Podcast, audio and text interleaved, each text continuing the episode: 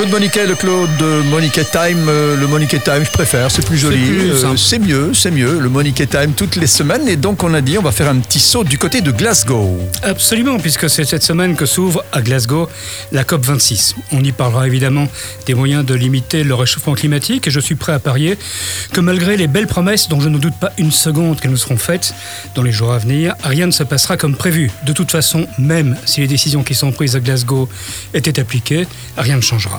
Or, qu'on comprenne bien surtout, je ne suis pas climato-sceptique. Même si les variations climatiques ont toujours existé dans l'histoire de la Terre, je ne doute pas non plus de l'influence de l'activité humaine sur l'accélération de ces changements. Et je doute encore moins de leurs conséquences dramatiques. Inondations cet été dans une partie du monde, incendies de forêt qui ont ravagé d'autres parties, en sont une preuve irréfutable. Et je crains malheureusement, Claude Moniquet, que cela ne va pas s'arranger. Non, bien sûr. La montée des eaux et la désertification auront des conséquences encore incalculables, mais certainement tragiques. Les épisodes climatiques extrêmes vont se multiplier et bientôt des pays entiers seront submergés. On assistera dans les décennies à venir à une inexorable poussée des populations du sud vers le nord. Des peuples se mettront en marche pour échapper à l'enfer et survivre et on peut difficilement leur donner tort. Tout cela débouchera sur des conflits, des guerres meurtrières, des massacres et autres joyeusetés et épurations. Bref, je le répète, je ne suis pas climato-sceptique. Seulement, je pense qu'à la COP26, comme ailleurs, on s'attaque aux symptômes de la maladie et pas à sa cause. Réchauffement, inondation, incendie, montée des eaux sont des réalités, mais la maladie est ailleurs. Mais quelle est donc cette maladie, Claude Moniquet? Eh bien, le vrai problème, c'est la surpopulation. Et ce problème-là, on ne s'y attaque pas. C'est l'éléphant dans la chambre noire. Tout le monde sait qu'il est là, mais personne ne le voit, ou plutôt personne ne veut le voir. Vers l'an 1000, je m'excuse de remonter un peu loin, vers l'an 1000, nous étions moins de 350 millions. En 1900, un peu plus d'un milliard et demi. En 1950, moins de 2 milliards et demi. En 2021, nous sommes environ 8 milliards.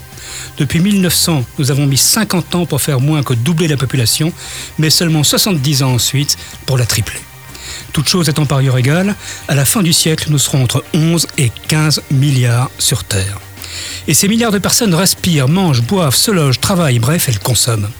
Ceci nous amène à ce qu'on appelle le jour du dépassement, soit la date de l'année à partir de laquelle l'humanité a consommé l'ensemble des ressources que la planète est capable de régénérer en un an.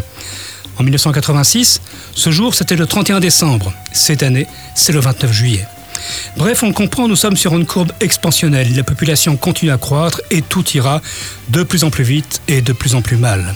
Mais pourquoi ne veut-on pas se concentrer sur ce problème? Parce que c'est impossible. Il faudrait pour y arriver un gouvernement mondial qui imposerait des mesures drastiques en matière de natalité. Ce gouvernement n'existe pas et même s'il existait, pour des raisons culturelles, idéologiques, religieuses ou de survie, il n'y aurait jamais de consensus. Dans l'étoile mystérieuse d'Hergé, un prophète fou, Philippulus, les rues avec un gong en criant C'est le châtiment La fin des temps est venue Peut-être en sommes-nous un peu là, et aucune conférence n'y fera rien. Amen. Claude Moniquet, je ne sais pas si on va se revoir la semaine prochaine, mais il va falloir au moins une semaine pour se remettre de tout ça. Bah, si l'eau n'a pas trop monté, on devrait se voir quand même.